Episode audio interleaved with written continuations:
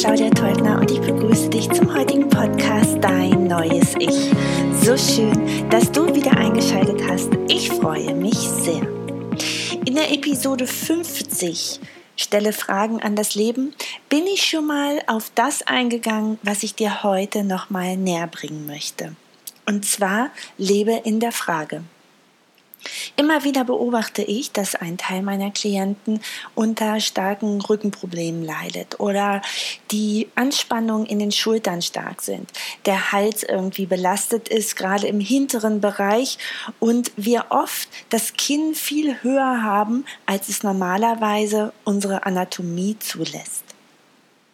Das heißt, der Rücken der obere Rücken, der Hals und auch Teile des Kopfes, die Muskulatur, die in den Kopf hineingeht, verspannen. Manche leiden dann unter Kopfschmerzen, Nackenschmerzen, Schulterschmerzen. Das kommt sicherlich auch davon, dass wir lange an unserem Schreibtisch sitzen. Gerade im Homeoffice ist es so, dass wir weniger Bewegung haben und mehr sitzen als stehen. Aber oft liegt es auch daran, dass wir uns so viele Gedanken machen. Gerade in der Zeit, wenn es im Äußeren kritisch ist, wir können im Moment uns nicht mit so vielen Menschen treffen, wir können nicht das tun, was wir bisher gemacht haben, sondern müssen neue Wege finden beschäftigen uns natürlich ganz, ganz viele Dinge. Wir denken darüber nach, wie soll es weitergehen. Viele haben vielleicht auch zurzeit keine Arbeit oder sind befreit worden, sodass sie kein regelmäßiges Einkommen haben. Und auch das belastet natürlich sehr. Und das, was wir dann oft machen, ist, dass wir uns Fragen stellen und ganz, ganz stringent auch eine Antwort suchen. Das heißt, wir grübeln und grübeln und grübeln über die Antwort nach. Also was könnte die Antwort sein? Was wir aber oft dabei vergessen ist, dass wir natürlich nicht in Zukunftsthemen rumkramen, sondern in unserer Vergangenheit. Das heißt, wir suchen in den alten Erfahrungen, die wir bisher gemacht haben, nach einer Antwort. Oft kommt uns dann natürlich auch eine, weil wir Dinge, die wir bisher erfahren haben, auf besondere Art und Weise verknüpfen. Und das ist auch ganz gut so. Trotzdem ist es so, dass wir immer wieder Altes hervorholen und somit nicht wirklich Neues geschehen kann. Was kannst du also tun? Du kannst dir am Morgen deine Frage stellen, deine Frage, die dich beschäftigt. Du stehst auf, hast dir sie vielleicht am Abend zuvor aufgeschrieben und stellst dir diese Frage. Wichtig dabei ist, dass du dir diese Frage nicht beantwortest, sondern in der Frage lebst. Wie machst du das? Das heißt, alles, was du an diesem Tag siehst, schaust du durch diese Frage an. Wenn du dich fragst, beispielsweise, wie soll ich bloß einen neuen Job bekommen oder wie soll ich mehr Geld verdienen, so stellst du dir diese Frage immer und immer wieder. Vielleicht mal laut, wenn du alleine bist, vielleicht leise, wenn du mit anderen Menschen zusammen bist, vielleicht auch nur gedanklich.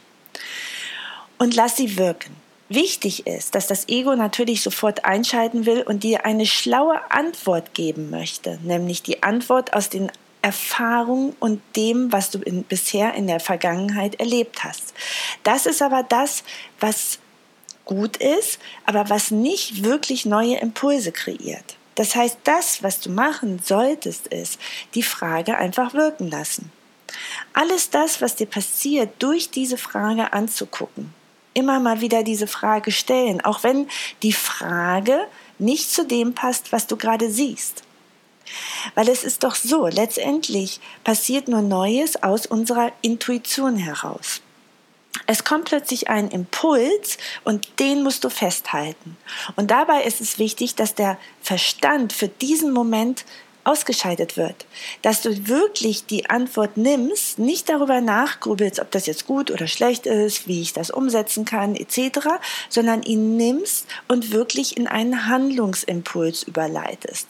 Weil wenn du nämlich anfängst, diese Frage zu nehmen und wieder zu untersuchen, ob das passt und in der Situation geht es ja gerade nicht und das ist überhaupt gar nicht möglich und, und, und, dann wird es wahrscheinlich so sein, dass dieser Impuls durch deine Gedanken als negativ betrachtet wird. Weil du natürlich 101 Ideen entwickelst, warum das alles nicht funktionieren kann. Wenn du also diesen Impuls, diese Antwort bekommst, dann ist es nochmal wichtig, dass du die nächste Frage stellst. Ja, also es heißt in der Frage leben. Wirklich in der Frage leben. Und du kannst durch eine weitere Frage, wenn du zum Beispiel einfach nur den Impuls kriegst, Mensch, frag doch mal die und die. Oder geh doch mal die und die Straße entlang. Oder schau doch mal in deinen Unterlagen von 1996 dann machst du das einfach und stellst die nächste Frage. Wichtig ist, dass du wirklich immer wieder Fragen stellst und dadurch sich ein Raum eröffnet. Du wirst es auch merken, wenn du die Frage stellst und so ganz für dich alleine bist, dann hast du so das Gefühl, als ob sich irgendwas weitet. Ja, als ob irgendwas reagiert darauf, dass du diese Frage stellst. Es wird weit, es wird groß und ein Raum eröffnet sich. Das kann sich erstmal ganz leer anfühlen, auch ein bisschen weiß, groß. Vielleicht fühlst du irgendwie so kleine Glitzer da drin, irgendwas. Aber stelle nur die Frage, finde die Antwort nicht, sondern die Antwort findet dich.